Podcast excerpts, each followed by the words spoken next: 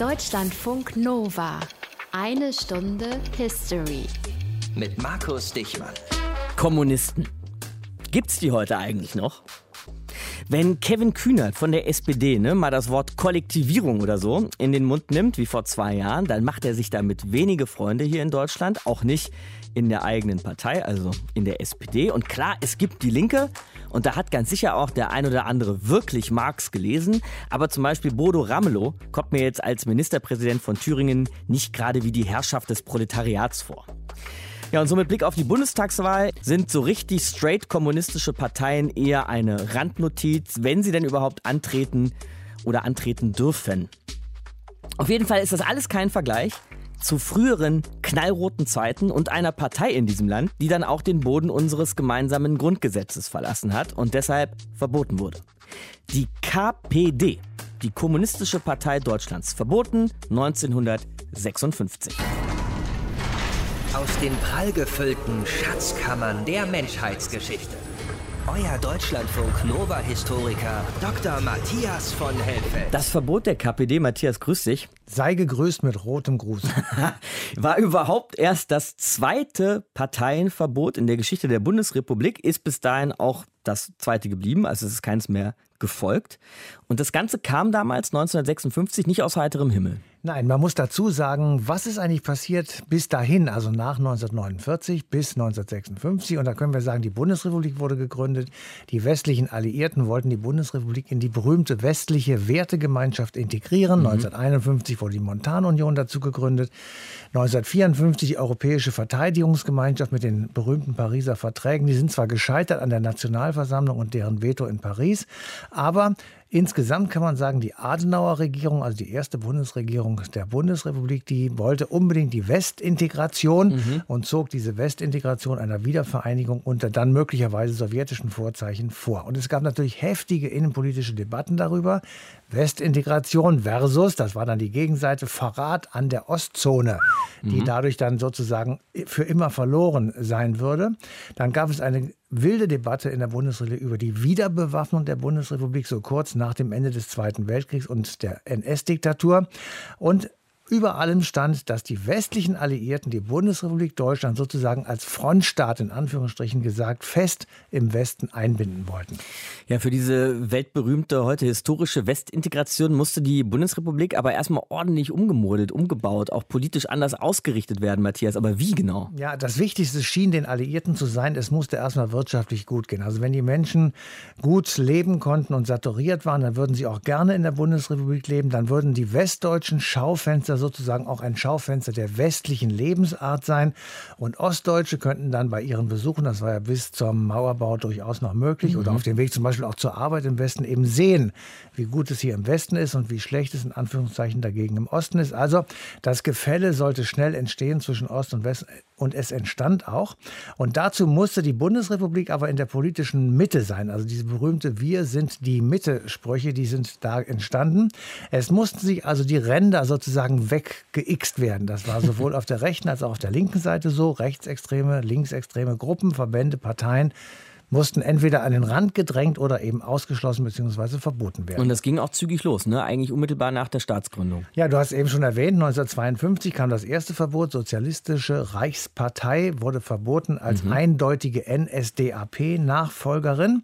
Das war 1952. Dazu gibt es auch eine Ausgabe, eine Stunde History, können wir euch nur ans Herz legen. Genau. Mhm. Und das zweite Verfahren, das begann dann ungefähr zur gleichen Zeit, nämlich 1951. Da stellte die Bundesregierung den Antrag auf das Verbot der Kommunistischen Partei Deutschlands. Aber dieses Verbotsverfahren, das dauerte tatsächlich fünf Jahre und das ist wirklich sehr lang. Erst Ende 1954 begannen die mündlichen Verhandlungen über dieses Verbot und am 17. August 1956 wurde das Verbot dann ausgesprochen. Dass das alles so lange gedauert hat, ne, das hat Gründe und auf die gehen wir heute auch noch ausführlich ein hier in einer Stunde History. Aber vielleicht, Matthias, äh, kannst du uns erstmal die grobe Erklärung geben für diesen Verbotsantrag? Was wurde damals gesagt? Was wurde der KPD vorgeworfen? Der KPD wurde vorgeworfen, einen Frontalangriff auf die gesellschaftliche Ordnung auszuführen. Man listete auf verbale Attacken gegen Adenauer. Man sagte, es wurde zum revolutionären Sturz der Regierung aufgerufen. Dann gab es sehr enge Verbindungen zur Sozialistischen Einheitspartei Deutschlands, mhm. also der Staatspartei in der DDR. Dann gab es die ideologische Nähe zur Sowjetunion.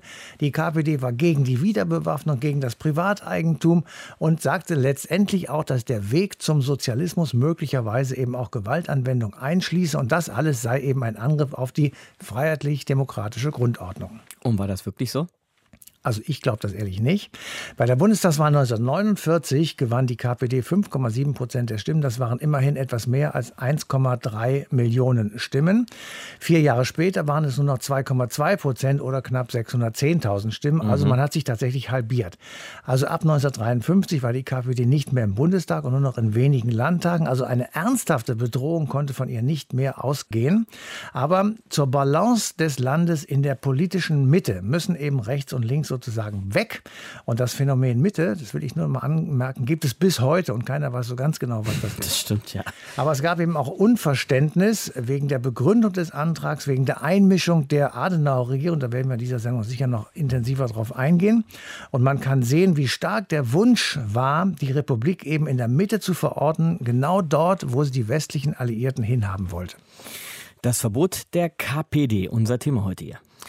Und es hat sich fünf Jahre lang gezogen, das Verbotsverfahren der KPD. 1951 haben wir gerade schon gehört bei Matthias der Antrag. 1954 begannen die Verhandlungen am Bundesverfassungsgericht und erst 1956 eben das Verbot.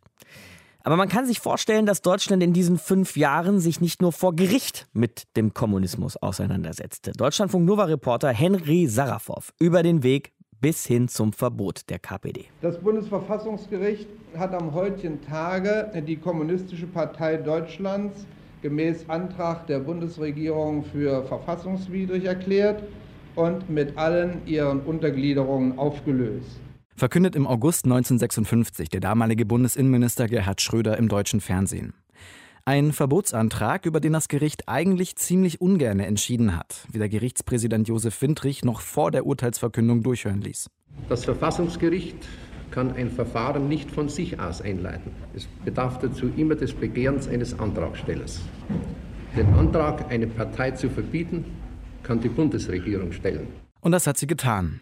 Am 23. November 1951 stellte die Bonner Regierung unter Bundeskanzler Konrad Adenauer einen Antrag auf Feststellung der Verfassungswidrigkeit der KPD. Der Vorwurf, die Kommunistische Partei Deutschlands würde das freiheitlich-demokratische Leben bedrohen. Na, ich weiß ja nicht, sagte Manfred Gerlach dazu im Deutschen Rundfunk. Er war damals Generalsekretär der Liberaldemokratischen Partei Deutschlands, quasi der FDP der DDR, und er verfolgte den Verbotsprozess mit großem Interesse, weil dieser seiner Meinung nach ein Angriff auf die Demokratie war. Und es der Bonner Regierung lediglich darum ginge, die eigenen politischen Interessen ohne viel Gegenwind durchzusetzen. Denn Adenauer hat das Wehrpflichtgesetz durchgepeitscht er begibt sich jetzt in den Wahlkampf, versucht für seine Partei und in Sonderheit für sich selbst Stimmen zu fangen. Und da ist ihm die KPD sehr hinderlich. Er will die 500.000 Mann aufstellen, die er braucht, um, wie er glaubt, auf seinem, auf dem kriegerischen Wege die Einheit Deutschlands herbeizuführen. Und hierbei schaltet er alle oppositionellen Kräfte aus. Ein besonderes Augenmerk hatte Adenauer dabei wohl schon früh auf die Kommunistische Partei Deutschlands geworfen, die sich offen gegen eine westdeutsche Wiederbewaffnung und gegen einen, von der KPD befürchteten, westlichen Imperialismus aussprach. Und damit agierte sie auch gegen Adenauer. Und viele Wählerinnen und Wähler im Westen sympathisierten mit dieser Einstellung. 5,7 Prozent der Stimmen erhielt die KPD darum bei der ersten Bundestagswahl 1949. Die Bonner Regierung musste also eine gesetzliche Regelung finden, um Menschen von der KPD fernzuhalten. Und sie verabschiedete im September 1950 den sogenannten Adenauer Erlass. Alle im unmittelbaren oder mittelbaren Bundesdienst stehenden Personen haben sich gemäß 3 des vorläufigen Bundespersonalgesetzes durch ihr gesamtes Verhalten zur demokratischen Staatsordnung zu bekennen. Erklärt Gustav Heinemann, der damalige Innenminister. Anders gesagt, öffentlich Bedienstete durften keine Mitglieder mehr von Organisationen sein, welche die Bundesregierung selbst für verfassungsfeindlich hielt. Zum Beispiel die KPD. Und damit begann für die Kommunisten eine Serie an Rückschlägen. Sie wurden reihenweise aus dem öffentlichen Dienst entlassen. 1952 wurden dann die Geschäftsordnungen im Bundestag geändert, wodurch die KPD ihren Fraktionsstatus verlor. Heißt, sie konnte weder Anträge noch Anfragen mehr stellen. Als Reaktion darauf beschloss der Parteivorstand der Kommunisten das sogenannte Programm zur nationalen Wiedervereinigung Deutschlands. Darin schreibt er von einem unversöhnlichen, revolutionären Kampf gegen das Adenauer-Regime. Was ihnen später vor Gericht allerdings zum Verhängnis wurde. Ein sehr sorgfältig geführter Staatsprozess hat mit der Feststellung geendet, dass die Kommunistische Partei Deutschlands den Umsturz der bestehenden Ordnung betreibt und die Grundwerte unseres freiheitlichen demokratischen Lebens bedroht. Betont Schröder nochmal in seiner Ansprache. Dass die KPD diesen Umsturz lediglich mit Flyeraktionen und Unterschriftensammeln durchführte, war dabei nicht weiter wichtig. Auch dass die KPD kaum noch Wählerstimmen hatte und laut des Gerichtspräsidenten Josef Windrich doch eigentlich keine Gefahr darstellte, reichte der Bonner Regierung nicht aus, um den Verbotsantrag zurückzuziehen. Ganz im Gegenteil, Adenauer konnte es nicht schnell genug gehen. Und er machte Druck auf das Bundesverfassungsgericht und ließ ein Gesetz verabschieden, wonach der erste Senat mit dem Verbotsverfahren bis zum 31.08.1956 fertig sein muss. Andernfalls war die Arbeit des Senats umsonst und er müsste das Verfahren an den zweiten Senat abgeben. Daraufhin beugte sich der erste Senat dem Druck Adenauers. Und das Bundesverfassungsgericht sprach am 17. August 1956, also noch vor Ablauf der Frist, sein Urteil. Erstens, die Kommunistische Partei Deutschlands ist verfassungswidrig. Zweitens, die Kommunistische Partei Deutschlands wird aufgelöst. Drittens, es ist verboten, Ersatzorganisationen für die Kommunistische Partei Deutschlands zu schaffen oder bestehende Organisationen als Ersatzorganisationen fortzusetzen. Henry Sarafow über einige Jahre in den 1950ern den Umgang mit dem Kommunismus in Deutschland, das Verbot der KPD. In eine Stunde History. Wenn man sich unser Land heute mal so anschaut, die Bundesrepublik Deutschland, seit 1990 wiedervereint, auch mit der damaligen DDR, dann muss man sagen, Matthias, vieles von dem, was uns heute völlig selbstverständlich ist, fand so Mitte der 50er Jahre seinen Anfang, also in dem Zeitfenster, in dem wir uns heute hier so mit dem KPD-Verbot bewegen. Zum Beispiel eben, dass die Westintegration schrittweise vollzogen wurde. Und da will ich dir gerne so ein paar Schritte mal auflisten. Mhm. 1955 wurde zum Beispiel die Wiederbewaffnung vollzogen, also die Bundeswehr wurde gegründet. Und zwar mit Soldaten, die eben auch schon in der NS-Wehrmacht dabei waren. Aber sie sollten, jedenfalls war das der Anspruch, unbelastet sein, also keine Verbrechen begangen haben. Das war aber meistens eher der Wunsch und keine Realität. Nach Angaben der Bundesrepublik waren 1956, also ein Jahr später, 31 von 38 Generälen und 100 von 237 Oberste ehemalige Soldaten der Wehrmacht. 1961 trat der Personalgutachterausschuss zusammen. Das war ein vom Bundestag berufenes Gremium. Die stellten fest, 159 ehemalige Waffen-SS-Offiziere, 330 Unteroffiziere und 210 Mannschaften waren nach Prüfung in das Dienstverhältnis eines Berufssoldaten oder eines Soldaten auf Zeit berufen worden.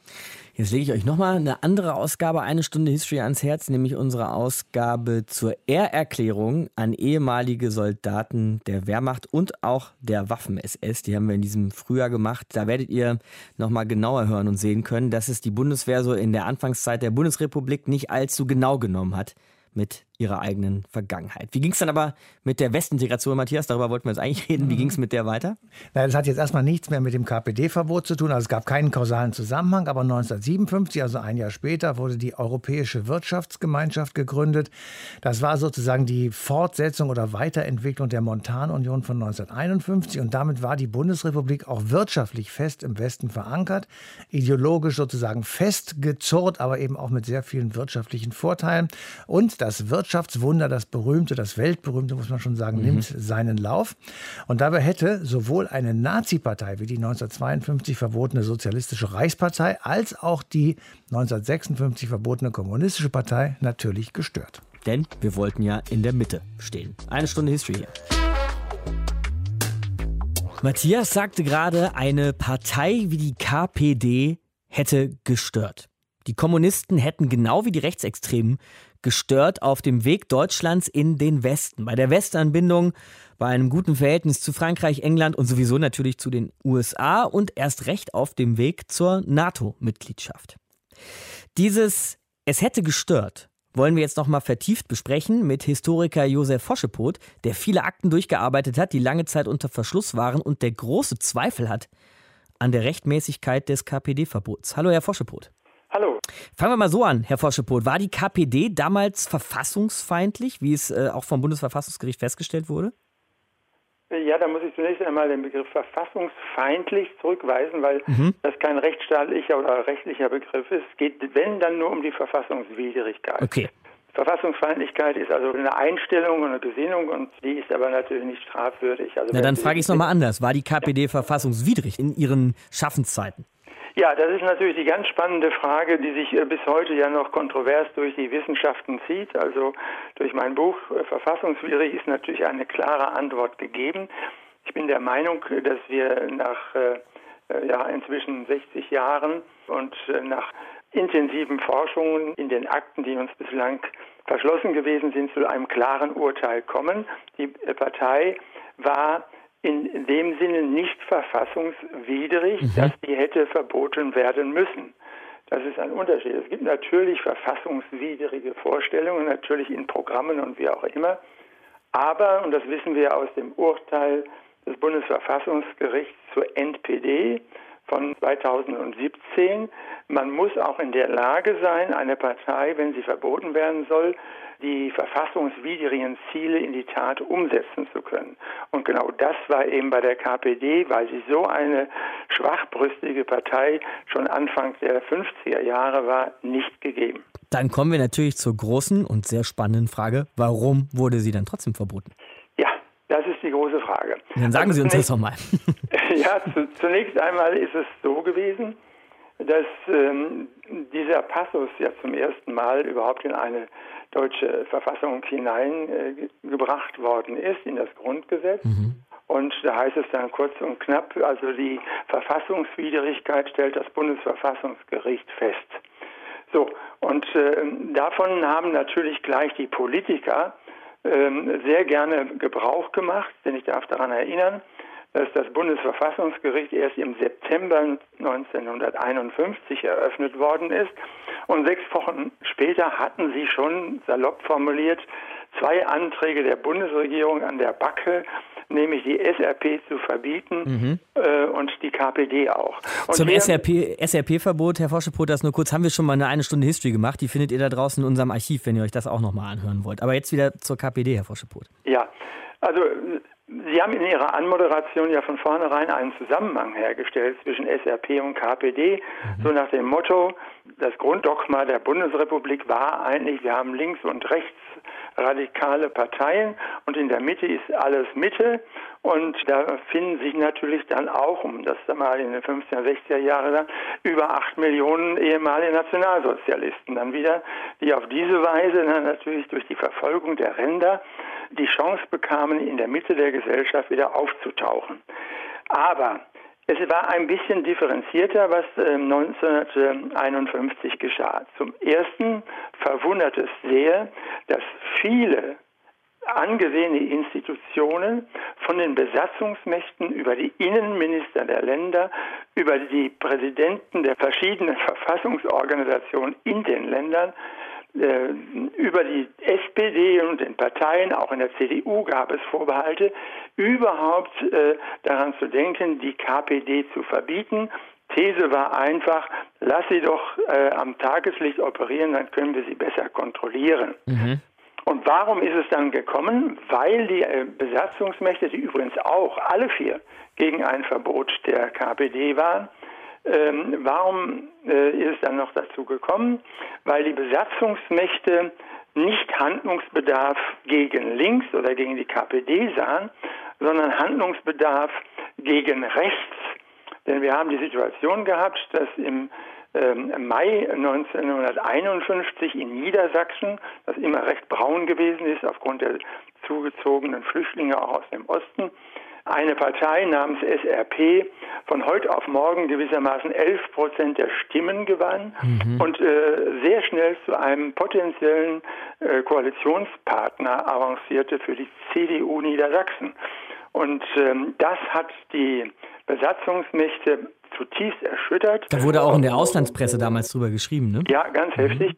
Und ähm, der Adenauer wurde aufgefordert, endlich etwas zu tun gegen die SRP beziehungsweise gegen den erstarkenden äh, Nationalismus. Und nun hatten wir natürlich eine große Debatte innerhalb der Bundesregierung.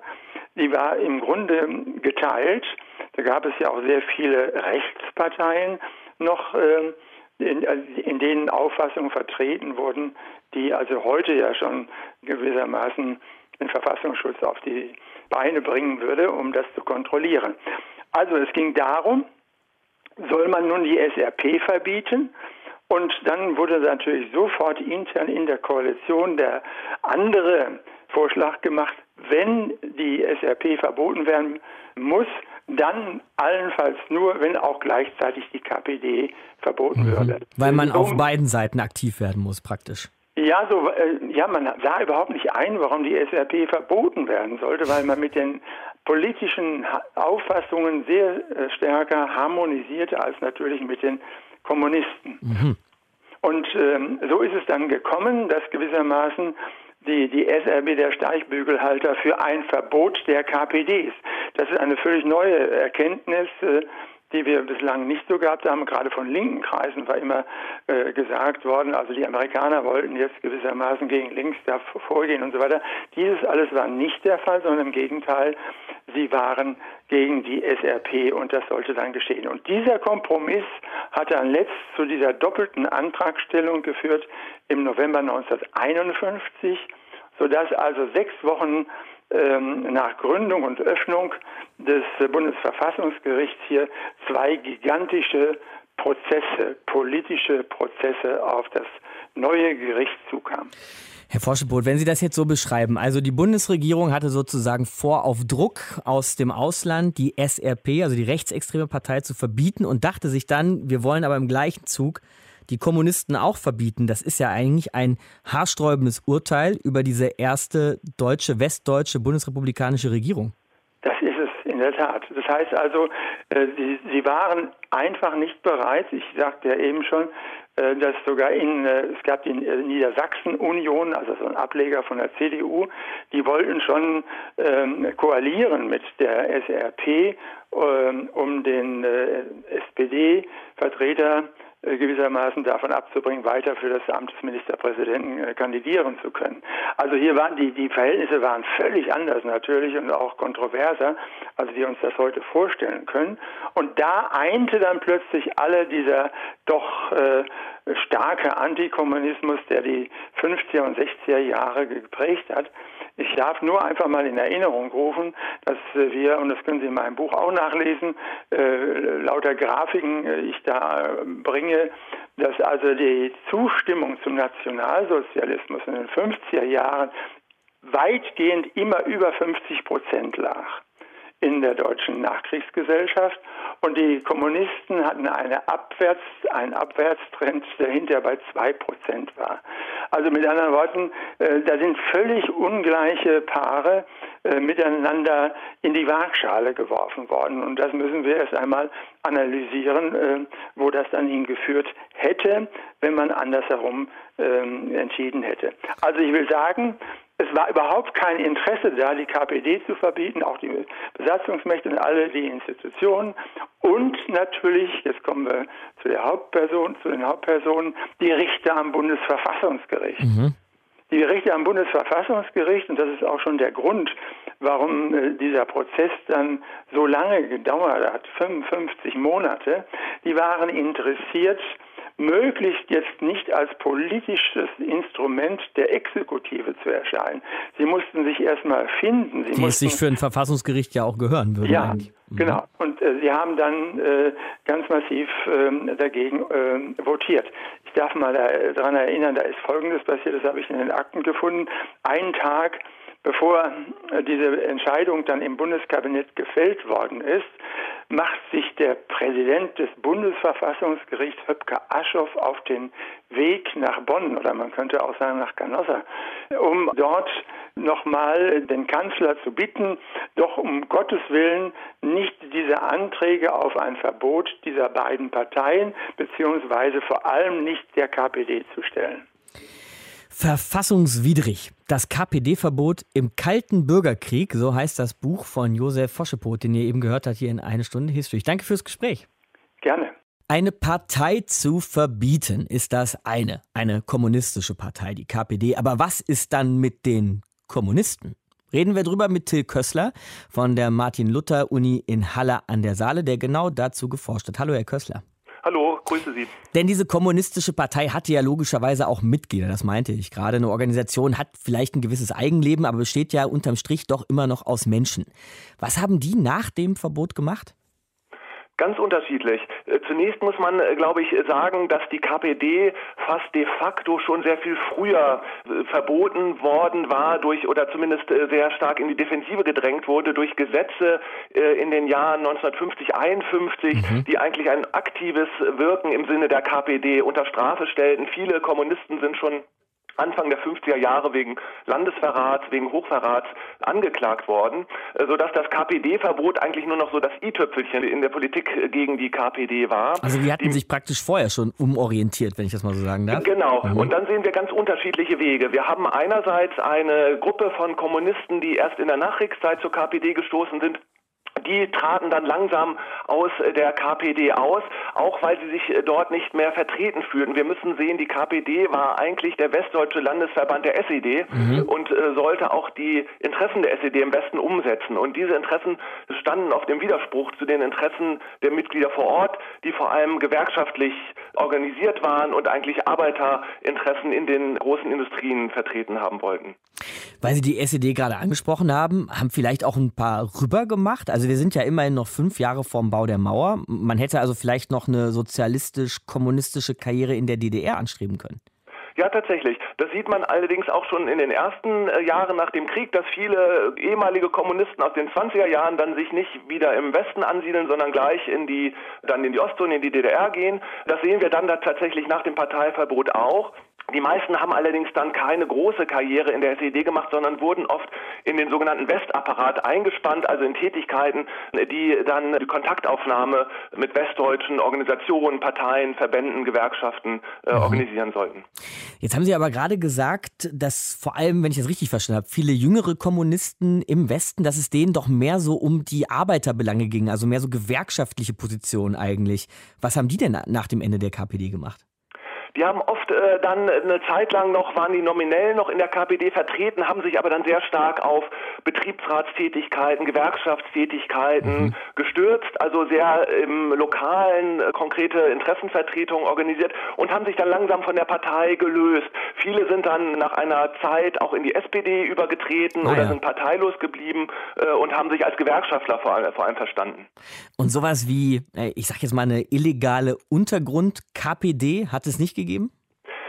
Gab Versuche, natürlich Organisationszusammenhänge aufrechtzuerhalten. Mhm. Man muss allerdings sehen, dass die SED gar kein Interesse an einer Untergrunds-KPD hatte, weil die SED in diesem Zeitraum vor allem direkten Kontakt zu den großen, wichtigen Verbänden und Parteien in Westdeutschland suchen wollte. Und da wäre eine illegale KPD eigentlich nur hinderlich gewesen. Mhm. Es gab aber immer wieder Versuche über, über Parteien, Zusammenschlüsse oder bestimmte Wahlbündnisse ähm, auch wieder im Westen an Einfluss zu äh, gewinnen. Diese Versuche waren aber zumeist eigentlich relativ erfolglos.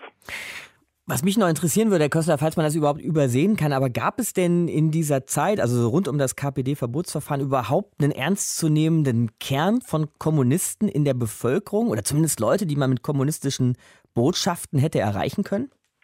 Also es gab eine Kerngruppe von Kommunisten, das kann man sehr klar sagen, gerade in den großen Industriegebieten, dem Ruhrgebiet, teilweise auch im Rhein-Main-Raum. Dort haben wir auch bestimmte Milieus, die dann trotz der staatlichen Repression eigentlich noch weiter bestanden und so einen Kern eigentlich der kommunistischen Bewegung gestellt haben. Darüber hinaus fiel es dann aber doch den Kommunisten immer schwerer, auch Anklang in der Bevölkerung zu finden, gerade auch weil sie dann eben sehr stark die Interessen eigentlich der SED vertreten haben, die dann eben oft nicht mit den lokalen Interessen der Menschen in Übereinstimmung standen.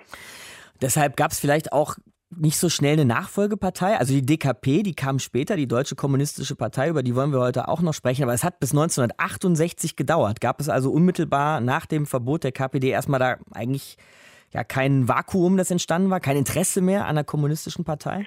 Äh, ein Interesse war immer noch da, ähm, aber äh, das, der Kalte Krieg verhinderte dann, dass es zu einer Neugründung kam, weil natürlich auch das Verbot des Bundesverfassungsgerichts natürlich auch Geltung hatte und Nachfolgeparteien auch natürlich unter dieses Verbot fielen. Dass dann die DKP 1968 entstehen konnte, liegt vor allem an der neuen Ostpolitik der mhm. Bundesregierung und die DKP-Gründung war ein Zugeständnis, was man gegenüber dem Osten machte, um eben hier zu einem neuen Miteinander zu gelangen und für dieses neue Miteinander war eben eine Voraussetzung, dass dann die DDR sagt, auch die Sowjetunion sagt, ja, dann muss es aber auch eine neue kommunistische Partei im Westen geben. Und die DKP knüpfte dann eigentlich sehr unmittelbar eigentlich auch an die alte KPD an, veränderte sich dann aber durch die Studentenbewegung in ihrer Mitgliederstruktur. Ein Blick in die, ja, sagen wir, Struktur und auch die Geschichte des deutschen Kommunismus nach dem Zweiten Weltkrieg und vor allem ein Blick unter die Kommunisten, wie sie ihn damals gelebt und ausgeübt haben, mit Till Kössler von der Martin-Luther-Uni in Halle an der Saale. Danke, Herr Kössler. Ja, vielen Dank. Wiederhören. Also es gibt sie ja noch. Kommunistische Parteien in Deutschland heute. Bei den Bundestagswahlen zum Beispiel sah man in den letzten Jahren immer wieder die MLPD, die marxistisch-leninistische Partei Deutschlands und eben die gerade erwähnte DKP, die Deutsche Kommunistische Partei, die sich ja auch als Nachfolgepartei der KPD versteht. Aber Matthias, die wurde eben erst zwölf Jahre nach dem Verbot der KPD gegründet, die DKP. Und da fragt man sich natürlich schon, was das eine vielleicht mit dem anderen zu tun haben könnte. Ja, ich finde ehrlich gesagt, dass es auch eine ganz gute Frage ist. Das war nämlich 1968, da erinnern wir uns kurz zurück. Das war ein Jahr vor dem Regierungswechsel in Bonn zur sozialliberalen Koalition und damit zur Ostpolitik Willy Brandts. 1968 aber amtierte die erste große Koalition unter einem Bundeskanzler namens Kurt Georg Kiesinger von der CDU. Damaliger Außenminister war Willy Brandt. Und diese große Koalition hatte damit begonnen, sich dem Ostblock anzunähern und schickte zu diesem Zwecke Justizminister Gustav Heinemann, der später Bundespräsident wurde, in Richtung DKP bzw. KPD und sagte, sollen wir nicht eine kommunistische Partei gründen in Deutschland, die dann allerdings anders heißen müsste, weil die Gesprächspartner im Osten schon davon ausgingen, dass es auch eine kommunistische Partei in der Bundesrepublik geben müsste, wenn man sozusagen auf Augenhöhe miteinander diskutieren wollte. Die DKP-Gründungsmitglieder, also die Partei, die es heute noch gibt, das waren teilweise alte KPD Mhm. oder auch Teile der außerparlamentarischen Opposition der berühmten APO. Man könnte also vielleicht etwas zugespitzt sagen, Teil der jetzt beginnenden Ostpolitik war die Akzeptanz einer kommunistischen Partei in der Bundesrepublik. Und die gibt es eben bis heute noch. Die DKP, was will die so programmatisch? Kannst du das vielleicht kurz zusammenfassen? Ja, also in wenigen Worten kann man das natürlich nicht zusammenfassen, aber ganz, ganz knapp formuliert. Die DKP macht einen Rückgriff natürlich auf Marx und Engels. Sie klagt das ausbeuterische Verhalten der Monopole an. Sie klagt über transnationale Konzerne, die auf dem Weg zur Weltmacht seien. Und sie klagt über eine angebliche Stärke der Europäischen Union als, Zitat, ökonomisches, politisches und militärisches Zentrum neben den USA. Es ist natürlich unfair, damit mit diesen knappen Worten die DKP umfassend zu charakterisieren, mhm. aber es macht eben deutlich, warum diese Partei heute keine Rolle spielt.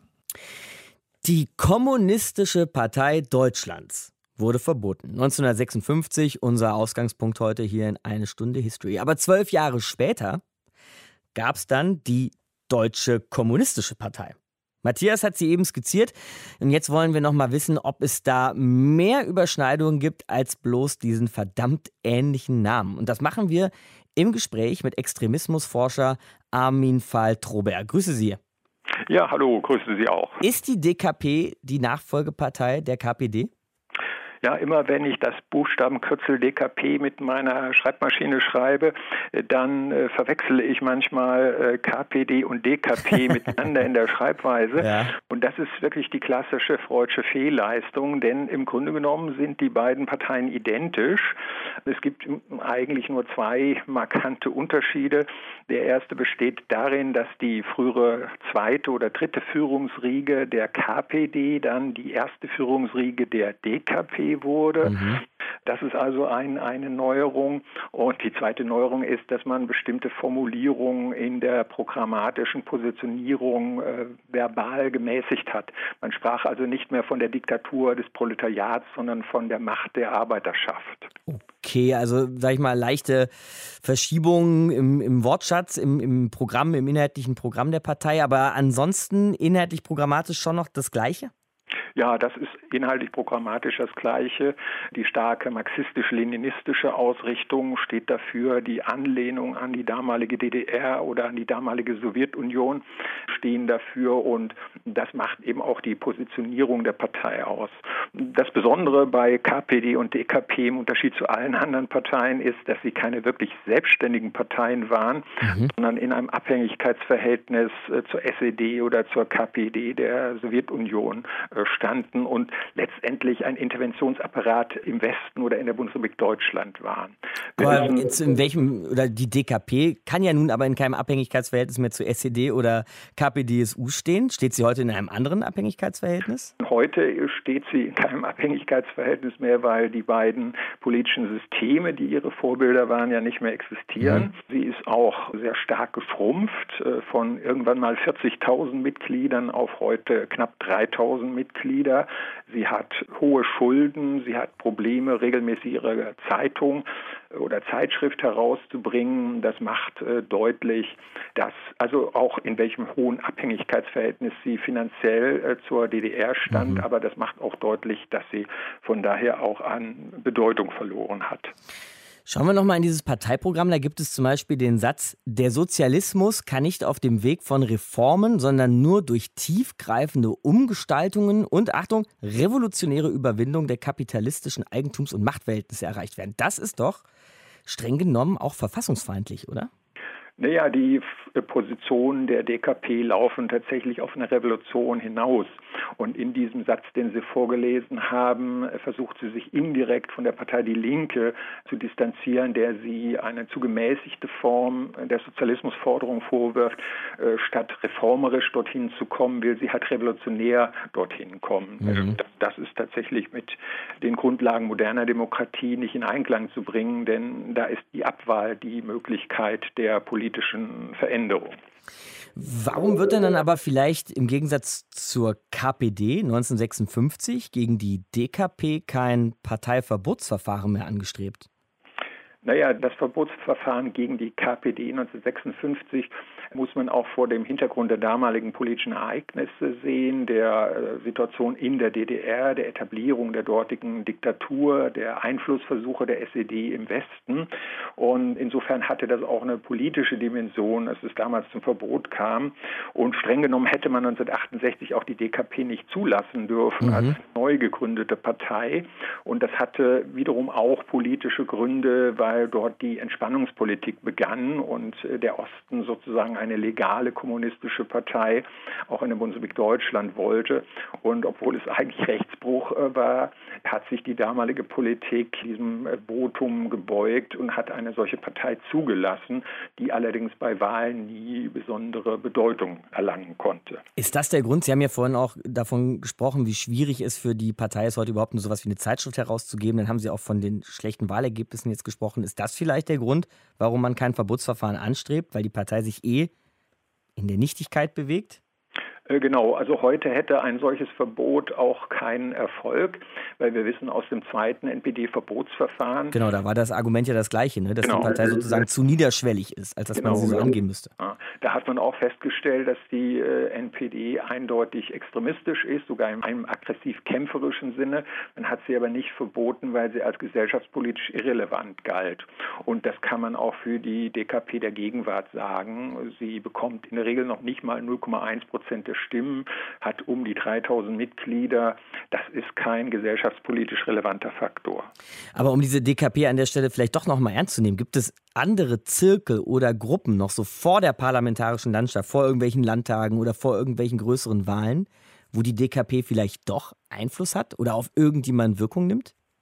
Naja, sie beteiligt sich schon an Protesten, die äh, von der politischen Linken, jetzt meine ich nicht die Partei, die sich so nennt, sondern das gesamte politische Spektrum durchführt. Und sie ist da immer mit Flaggen oder Büchertischen oder Flugblättern präsent.